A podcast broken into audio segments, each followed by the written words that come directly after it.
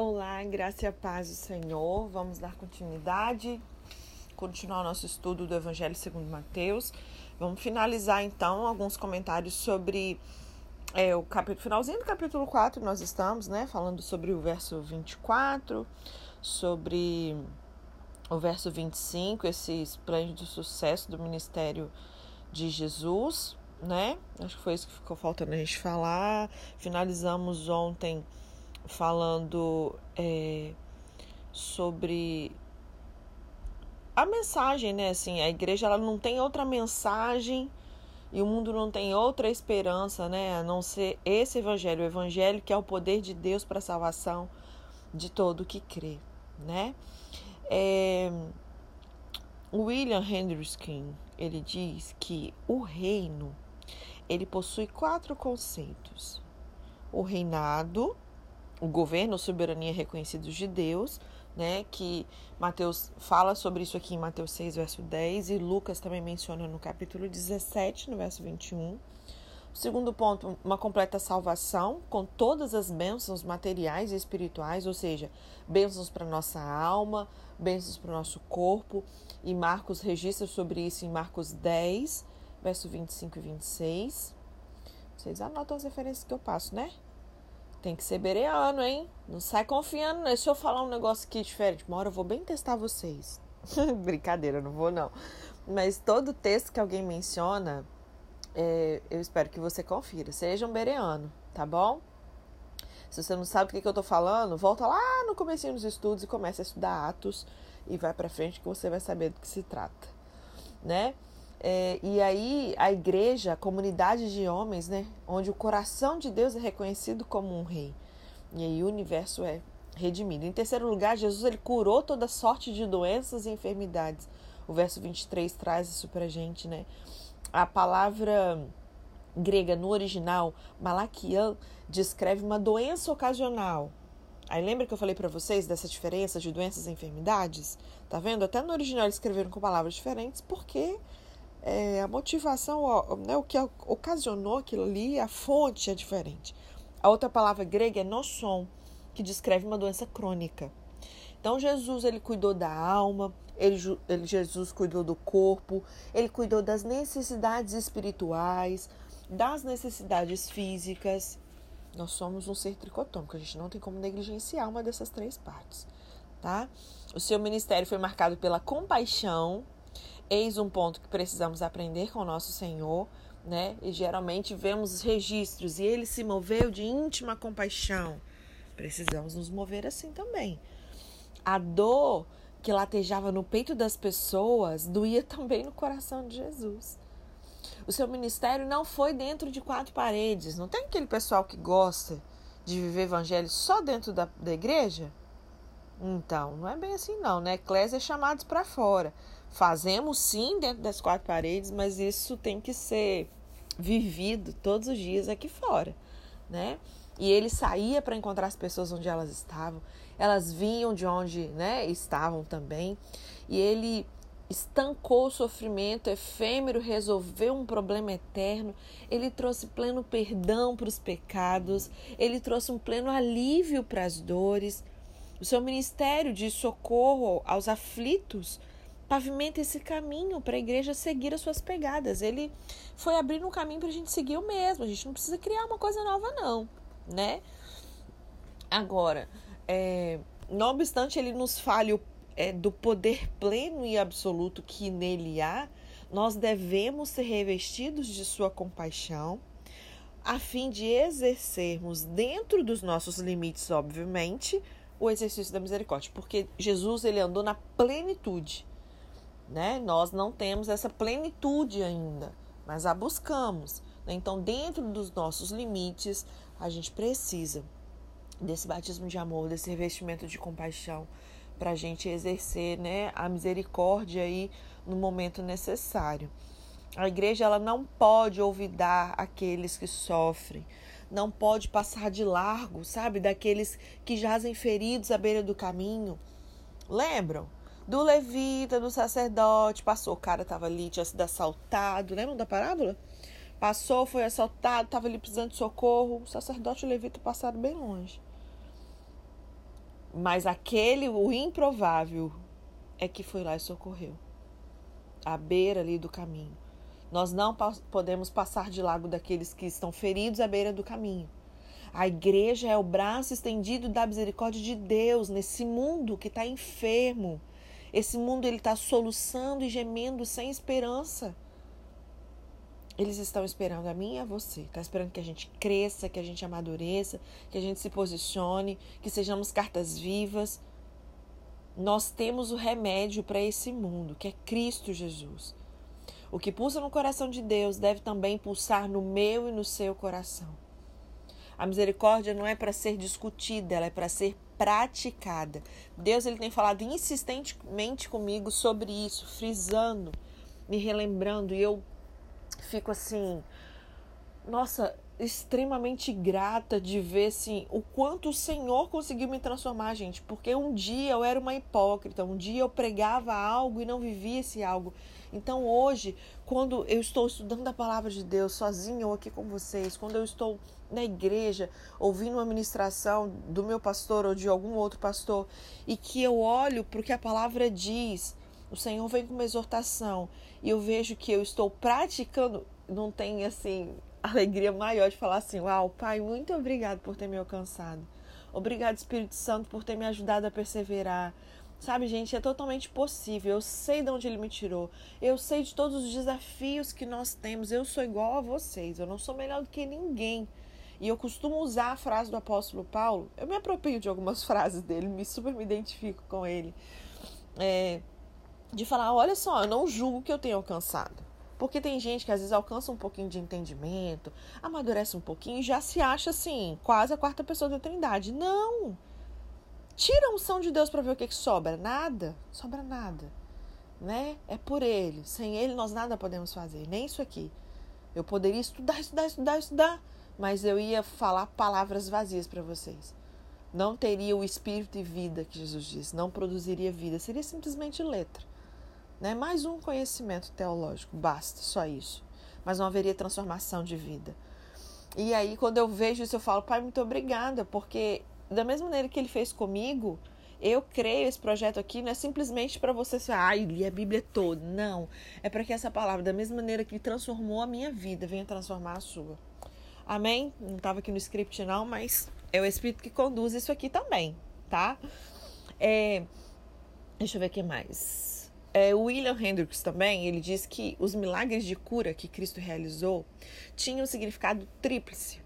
Primeiro, confirmava sua mensagem, e João 14, verso 11 fala sobre isso. Revela também o fato de que ele era o Messias da profecia, né? Isaías 35, verso 5, Isaías 53, verso 4 e 5. Isaías 53 é bem conhecido quando a gente toca nessa questão de saúde, né?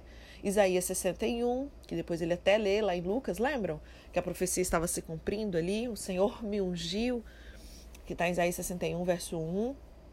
E eles provam que, em certo sentido, o reino já havia chegado. Entendeu?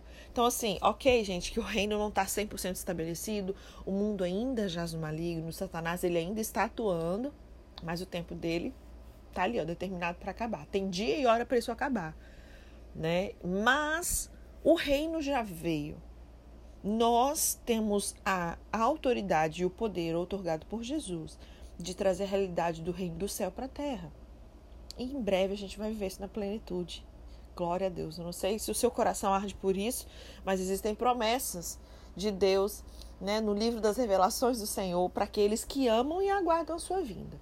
Você ama e aguarda de verdade a vinda do Senhor? Porque me causa muita estranheza quando eu escuto alguém falar que não gosta de escatologia, que não entende escatologia, que não gosta disso da escatologia. Eu falo assim: tem alguma coisa de errado. eu sei que é bem complexo, mas é, o, é a nossa maravilhosa esperança. São revelações de Jesus para nós. Como que eu não vou gostar de uma revelação de Jesus? Né? Mostra o nosso futuro glorioso. Meu Deus do céu. Então, já muda isso aí na sua cabeça, no seu entendimento, tá? Se você não entende nada, já tem um estudo prontinho sobre isso também. Nós estudamos escatologia juntos ano passado, se eu não me engano. Tem no Spotify do Mulheres do Reino, tá? E aí, para finalizar, o capítulo 4, Mateus ele faz um registro eloquente, embora sucinto, é, desse esplêndido sucesso do ministério de Jesus. A fama dele avançou além das fronteiras de, de Israel, chegou até a Síria. Eles levaram Jesus, né? Levaram a Jesus todos os doentes, todos que eram cometidos de várias enfermidades, tormentos. Então vinham endemoniados, vinham lunáticos, vinham paralíticos. Eles abriam a porta dos hospícios, assim, sabe? De brincadeira, né? E a todos, gente, e a todos ele curou. Já mencionei isso aqui para vocês. É, seria muito incoerente Jesus ser trabalhado no molde do que ensinam por aí e não ter um registro nas escrituras. Todos os registros mostram que ele curou. Todos que vieram até ele, ele curou. É da vontade de Deus. Né? Ele nos resgatou da maldição da lei. Numerosas multidões vinham a ele de Jerusalém, Judéia, da além do Jordão, de Decápolis, ou seja, das dez cidades que se estendiam no nordeste de Samaria, ao nordeste da Galiléia. Então ali tinha Damasco, Canata, Dion, Ipos, Gadara, Citópolis, Ábila, ou Ábila, não sei como pronuncia, Pela, Gereza, Filadélfia. Monse ele disse que Decápolis era uma tipo uma federação de dez cidades helenísticas que haviam sido incorporadas à Judéia. E aí mais tarde elas seriam tiradas é, de sob esse controle judaico, né, por Pompeu, passando aí a fazer parte da Síria daí em diante. Amém? Então assim a gente finaliza finalmente o capítulo 4 Vamos iniciar o capítulo 5. Ai, Jesus, eu oro por revelação, pelos nossos olhos do entendimento iluminados, para que a gente possa entender o que tua palavra diz, o que o Senhor pretendia quando inspirou Mateus a escrever esse sermão da montanha. Né? Se você tiver, além de tudo que eu falar aqui que o Senhor trouxe para nós, se você tiver mais alguma informação, algo a ministrar assim para contribuir, pode me mandar. Já falei com vocês, tem gente até mais capacitada que eu aqui nesse grupo, hein? Sinta-se à vontade para mandar para mim, depois eu compartilho aqui com o grupo, tá? Então vamos a Mateus 5. É, o Sermão do Monte, né? Esse mesmo registro, esse mesmo di discurso, ele está registrado em Lucas, Lucas no capítulo 6, do verso 20 a 49, ou 20 a 29. Deixa eu ver aqui. Eu acho que é até o 49. E as diferenças, elas podem ser harmonizadas ou explicadas. E a semelhança entre começos, finais e assuntos, eles tomam uma identificação extremamente provável. Além disso, os dois registros, esse de Mateus e o de Lucas, eles falam da cura do servo do centurião logo a seguir. A objeção que Martin coloca nesse discurso aqui, é, contrasta com Lucas 5, no verso 27. Dá uma olhadinha também. E aí explica essa falta de ordem cronológica escrita por toda parte. Daí, considerando que Mateus, ele descreveu as atividades de Cristo na proclamação da chegada do reino que a gente viu no capítulo 4, né? Verso 17, verso 23, foi acertado incluir para os seus leitores um exame completo desse assunto feito por Jesus. Então, se conclui que o Sermão da Montanha não é, em primeiro lugar, uma declaração de princípios para a igreja cristã, que na ocasião ainda não tinha sido revelada. Amém? A era da igreja, ela era um mistério para eles até então. Tá? Eles estavam ali ainda vivendo no período do Antigo Testamento, debaixo da lei, e essa nova dispensação foi inaugurada depois. Não era uma mensagem evangelística para os perdidos. Então, quando eu entendo esse contexto, lembra que eu sempre falo sobre a exegese do texto? É interessante, apesar de eu poder sim fazer uma aplicação trazendo isso para a igreja, para nós e tudo mais, não era esse o intuito no momento da escrita. Tá? Então, não era uma mensagem evangelística para os perdidos, mas era um esboço das principais é, características, assim, se a gente pode dizer, do reino messiânico que Cristo anunciava. E ele estava anunciando para os seus.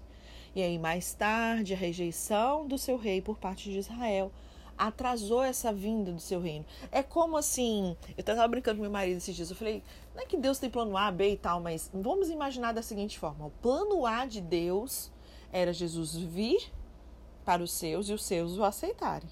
E aí eles, os judeus, nos alcançariam, alcançariam todas as nações. Mas eles rejeitaram o rei, aí vamos para o plano B, né? Eles rejeitam o rei e atrasa a vinda desse reino da maneira que deveria ser. Mas ainda agora os cristãos, tendo declarado a sua fidelidade ao rei, tendo sido preparados espiritualmente para essa antecipação de algumas bênçãos do reino, conforme o apóstolo Paulo fala bem sobre isso em Colossenses 1, no verso 13.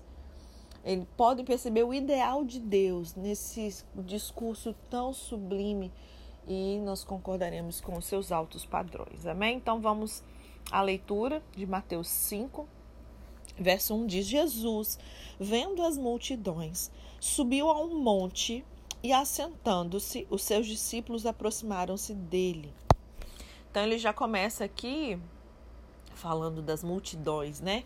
Uma referência à multidão do versículo anterior é uma indicação de que esse discurso não foi proferido até que o ministério da Galiléia estivesse no auge. Por quê? Tinha uma multidão, então o ministério dele já estava no auge ali na Galiléia. Uma outra prova está no nível avançado das instruções aqui contidas, né? E aí eles subiam a um monte, é, uma elevação sem nome, né? Parece que era próximo ali a Cafarnaum, onde Jesus encontrou um lugar plano para ele falar. E Lucas 6 ele fala sobre isso, Lucas 6, verso 17. E aí, assentando-se, os seus discípulos se aproximaram dele é, quando ele fala sobre os seus discípulos, né, Lucas ele mostra que a escolha dos doze acabou. Ele já tinha escolhido os doze. Confere aí em Lucas 6. Vai lendo Mateus com Lucas aberto em paralelo aí. Se você tiver duas Bíblias, melhor ainda. Deixa uma aberta em Mateus 5 e deixa a outra aberta em Lucas 6, tá bom? Olha aí Lucas 6, verso 12 a 16. E aí, o sermão, ele foi em primeiro lugar para eles. Confere aí em Lucas 6, verso 20. Se vocês quiserem, me sinaliza que eu vou lendo junto com vocês esse outro em paralelo aqui. Mas eu queria ganhar tempo e incentivar vocês a estar com a sua Bíblia e conferir aí. Eu não dá tudo 100% mastigado aqui, não. Porque o intuito é que você abra sua Bíblia e leia aí também, tá bom? Só que uma parte dele foi ouvida pela multidão, conforme a gente vai ver Mateus 7, 28, Lucas 6, verso 17, tá? E aí, Jesus ele vai começar a falar a característica dos cidadãos do reino. Olha que características interessantes para a gente colocar a nossa atenção. Né? Queremos ser cidadãos do reino, mas não queremos ter as características, o comportamento, né? o caráter que é necessário, enfim. Então vamos lá, do verso 3 a 12 ele vai falar sobre isso, né? Aí verso 2: E Jesus, abrindo a boca, os ensinava, dizendo: Bem-aventurados os pobres de espírito, pois, dele, pois deles é o reino dos céus. É, quando ele fala que bem-aventurados, a King James de 1611, né, a primeira, né, ela traz uma expressão inglesa que é blessed, né, em inglês, abençoado, bendito, muito feliz. E aí foi, não sei se na sua Bíblia está escrito assim, mas aí nesse caso ela foi adotada pela maioria das traduções em todo o mundo, inclusive pelas mais modernas como bem-aventurados. E esse bem-aventurados transmite melhor essa ideia do original, que na palavra no original é macarios ou macarios, não sei como se pronuncia, que se refere a uma felicidade que excede as circunstâncias. Olha que bênção! Então é uma felicidade que excede as circunstâncias. Tem tudo a ver com a nossa vida, né? Uma vida de fé que, independente das circunstâncias, a sua alegria é a alegria do Senhor. Né? Isso tem a ver com um profundo sentimento de paz, de alegria, que todos os que foram abençoados com a salvação em Cristo e o seu reino devem sentir, devem desfrutar, mesmo em meio às aflições cotidianas. Não quer dizer que as aflições vão deixar de existir. Quer dizer que a sua reação a essas circunstâncias será diferente. Tá? Esse discurso, conhecido como Sermão do Monte, ele é o primeiro dos cinco grandes temas que foram tratados por Jesus. Que a gente vai ver aqui, Mateus, Mateus 5 a 7, depois Mateus 10 13, 18 e os dois últimos, né, bem escatológicos, bem escatológicos não, são escatológicos, Mateus 24 e 25. Tô orando inclusive para Deus me dar sabedoria para eu poder conseguir estudar com vocês com excelência Mateus 24, até chegar lá, né? Deus vai fazer. e são ensinos primeiramente dirigidos aos discípulos. Quem eram esses discípulos? Eram pessoas convertidas que desejavam proclamar ao mundo a sua fé em Jesus Cristo. Quando ele fala aqui, essa, é, e Jesus abrindo a boca os ensinava dizendo, a expressão original abre a boca, porque quando a gente lê aqui, né, é estranho, Jesus abrindo a boca os ensinava dizendo. É, isso significava que Jesus passou a falar mais alto, para que ele pudesse ser ouvido. É diferente de eu estar aqui conversando baixinho com vocês e quando eu tenho uma multidão e eu começo a proclamar, porque a gente não tinha caixa de som, microfone, né? E ali ele passou a falar mais alto para que ele pudesse ser ouvido pelas demais pessoas ao redor. E ele começa a proclamação do reino dos céus. Esse é o ponto central da pregação de Jesus. E essa expressão vem do hebraico, que eu não vou conseguir pronunciar, obviamente, porque se no grego é difícil de eu falar, imagina no hebraico. Mas eu acho que é Malekuf Shamaim. Eu acho que é isso. E a King James, ela traduz como reino do céu. Mas tanto a palavra grega, que é Uranus, como a hebraica, né, Shamaim, elas estão no plural, não fala reino do céu, fala dos céus. E tem o mesmo sentido de como às vezes vai estar escrito reino dos céus, e às vezes vai estar escrito reino de Deus. É a mesma coisa. Os judeus, por respeito, eu não sei se você já sabia disso, eles não mencionam o nome de Deus, é o nome impronunciável, né? E aí por isso Mateus, sensível a esse dado cultural, porque vocês lembram que esse livro foi escrito para os judeus, né? Ele chamou o reino de Deus de reino dos céus, para ele não ter que falar Deus, porque já que eles não falavam Deus, né, o nome impronunciável, ele falou reino dos céus. Olha que sabedoria que o Espírito Santo deu para ele, né? O ser humano não tem em si mesmo a força moral e ética para viver como Deus ordena. Não acha que você vai conseguir na força do seu braço, contanto que você já alcançou. Como eu sempre digo, comecei a falar agora mesmo, nem sei se eu concluí meu raciocínio eu uso a palavra de Paulo, né? Eu não julgo que eu tenho alcançado. Não mesmo. Não julgo que eu tenho alcançado. Quando eu olho para trás, eu me autoavaliando com o Senhor, nos meus momentos secretos com o Senhor, que eu avalio, e você precisa fazer isso todo dia, tá? Se você lê a Bíblia, se você está num culto pensando somente nos outros, tem alguma coisa errado. Ontem meu pastor até estava pregando uma série que começou. Eu te incentivo se você não é daqui, da minha região e tal, e quiser assistir uma palavra abençoada, assim, mas é de ajuste da parte de Deus, tá? Sobre maturidade. Ontem foi o primeiro dia de uma série de mensagens que ele vai trazer sobre maturidade espiritual. E aí ele brincou assim com aquela parte do filme Espelho, Espelho Meu, né? De, da Disney. Então a palavra de Deus é o nosso espelho. Então eu tenho que falar espelho, espelho meu. Bíblia Sagrada, palavra de Deus. E aí aqui eu vou fazer as perguntas. Existe alguém que precisa ser mais maduro do que eu? Existe alguém que precisa servir mais do que eu? Sabe? E não ficar olhando para poder avaliar o outro, porque o espelho quando você olha, você não vê o outro, você vê você. Tá ali, mas pensando em outras coisas. Ah, isso aqui, ó, vou precisar acertar isso aqui no fulano. Amém se o Senhor te comissionou para isso, mas não se apegue só a isso. E foi assim que eu consegui romper e vencer Deus e ser transformado pelo Senhor, pegando a palavra e trazendo para mim uma aplicação pessoal e praticando. Porque conhecimento muita gente tem, mas daí a viver aquilo que está aprendendo são outros 500. Né? Então nós precisamos fazer essa essa autoanálise. E aí, por mais que você avance, como eu disse, eu fico extremamente grato e feliz porque eu sei de onde o Senhor me tirou, eu sei quem eu era antes e quem eu sou hoje. Sem soberba nenhuma, sem orgulho nenhum, humilde o suficiente para entender que é Deus quem faz. E aí, quando eu olho isso, eu falo, eu não julgo que eu tenho alcançado, mas uma coisa eu faço, eu prossigo para o alvo tem a ver com ele. Então não adianta a gente achar que a gente tem força moral e ética espiritual para viver como Deus ordena. Não tem. Por isso que nós precisamos de alguém para nos justificar e para alguém nos salvar.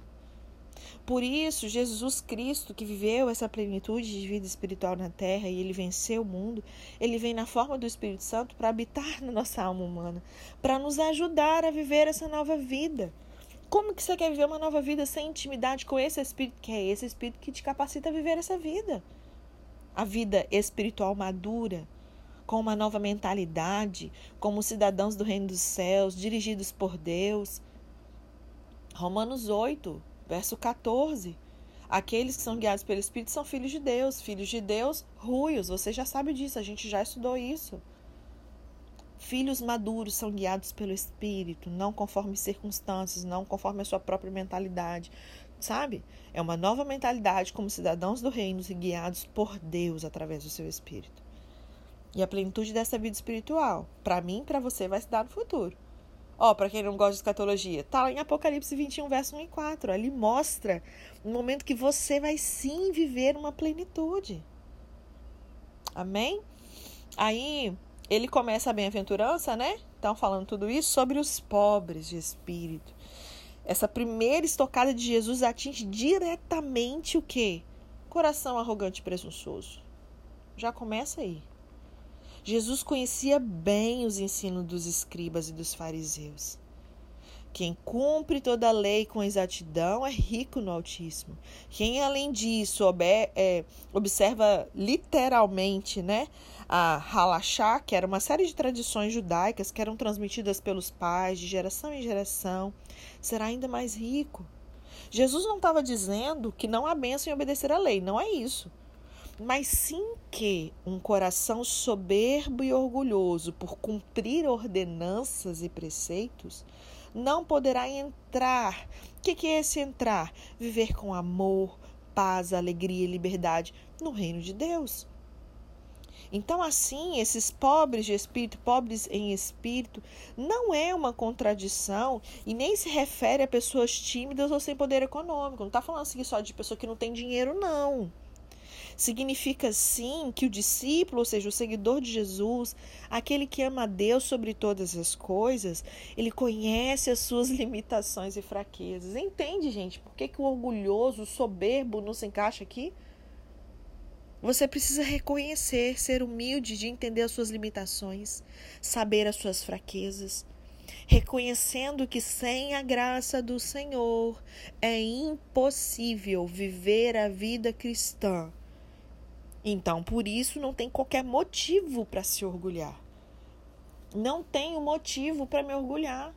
Feliz aqueles que são pobres em espírito, aqueles que são é, é, dependentes, carentes da glória de Deus, que entendem suas limitações e fraquezas, que reconhece que sem a graça do Senhor é impossível viver essa vida cristã. Então tem por que a gente se orgulhar. Porque o reino dos céus é também uma dádiva aos quebrantados. Sabe aquela pessoa que não é quebrantada? É dos humildes, é dos arrependidos. Gente, quando Deus te der uma oportunidade, olha, em nome de Jesus. Se você está num culto, o seu pastor faz um apelo, você pode estar tá na posição que for. Você pode ser líder, presbítero, querubim ungido da igreja, o que for que você for. Se aquela palavra serve para você, seja humilde o suficiente para se expor, porque só assim há cura. Só quando a gente reconhece, tenha um coração quebrantado, humilde e arrependido. Amém? Sei porque eu estou falando isso não, mas deve ter gente precisando ouvir. É, e aí não pode ser, isso tudo não pode ser alcançado através de qualquer esforço, barganha, talento humano, sabe, posição social, patente, título. Reino dos céus é o domínio de Deus sobre toda a criação, as pessoas, o mundo, tanto no presente como no futuro. A gente vê isso aqui em Mateus 5, a gente vê isso também em Mateus 12, 28. O apóstolo Paulo escreveu em Romanos, no capítulo 14, versos 17. E às vezes se refere também a um lugar e uma vida futura com Deus, conforme Paulo fala a Timóteo, lá em 2 Timóteo 4, no verso 18. Então, quando ele vem felizes, bem-aventurados, essa descrição dessa condição íntima do crente, quando descrevendo uma pessoa dentro da vontade de Deus, ela é virtualmente equivalente a salvo. O Salmo 1 dá um quadro do Velho Testamento do que é um homem bem-aventurado. Lembra do Salmo 1? Por quê? Porque isso evidencia a sua natureza através não da sua fala, mas é das suas atitudes. Essas beatitudes, essa bem-aventurança, as atitudes condizentes a isso, que a gente chama de beatitudes, elas também são primordialmente promessas individuais, mas uma descrição do indivíduo não mostra um homem como ser salvo, mas descreve as características manifestas por aquele que nasceu de novo, aquele que foi salvo. Vai ser a evidência. E quando ele fala, né, sobre os humildes de espírito, é esse oposto. Se assim ficou muito complexo o que eu falei para você, entenda, é o oposto daquela pessoa que tem um espírito orgulhoso. São aqueles que reconhecem a sua pobreza nas coisas espirituais que permite que Cristo venha suprir a sua necessidade, tornando ele herdeiro do reino dos céus. Depois, eu gosto de falar com vocês, de vez em quando vocês me procuram e perguntam. Esses dias eu falei assim: teve uma pregação um dia, não, não, não, não lembro qual é o nome. Aí me mandaram se ela estiver me ouvindo, que ela vai lembrar. Uma, uma talmidinha que me mandou, Maíra, como, me manda o link da pregação que você falou aquele dia, no, no, dia do estudo. Vou falar uma outra aqui. Teve um dia também que o irmão Juvenal, lá da minha igreja, ele pregou sobre isso aqui. Quem quiser assistir a ministração, gente, eu até quando acabou falei que ele ficaria horas ouvindo. Pensa num homem de Deus, sabe, humilde, mas cheio do Espírito Santo, com conhecimento não só de letra, mas de vida com Deus, com o Espírito que traz vida, sabe? Tem uma pregação só sobre isso aqui. Eu acho super legal você assistir depois também, tá? Que se quiser, me manda mensagem no privado, se você tá no WhatsApp. Se não, me manda lá no direct do Instagram, se você tá me ouvindo pelo Spotify, tá bom? E eu mando para vocês. Então, o, o oposto desse humilde de espírito, pobre de espírito, é o oposto do espírito orgulhoso. Né? Então, você reconhece a sua pobreza nas coisas espirituais, pobreza permite que Cristo supra suas necessidades, te tornando herdeiro do reino dos céus, né? E aí no verso 4, gente, ó, eu tô aqui gravando e não olhei pro relógio. Vou ter que parar. Nossa, a gente só leu até o verso 3, né? Desculpa, extrapolamos dois minutos do nosso combinado. A gente combina no máximo 30 minutos aí, mais ou menos, por dia, né? Do nosso alimento juntos aqui. Então amanhã a gente continua, tá? Anota aí, amanhã a gente vai continuar a partir de Mateus 5, no verso 4. Tá bom? Deus te abençoe e até amanhã.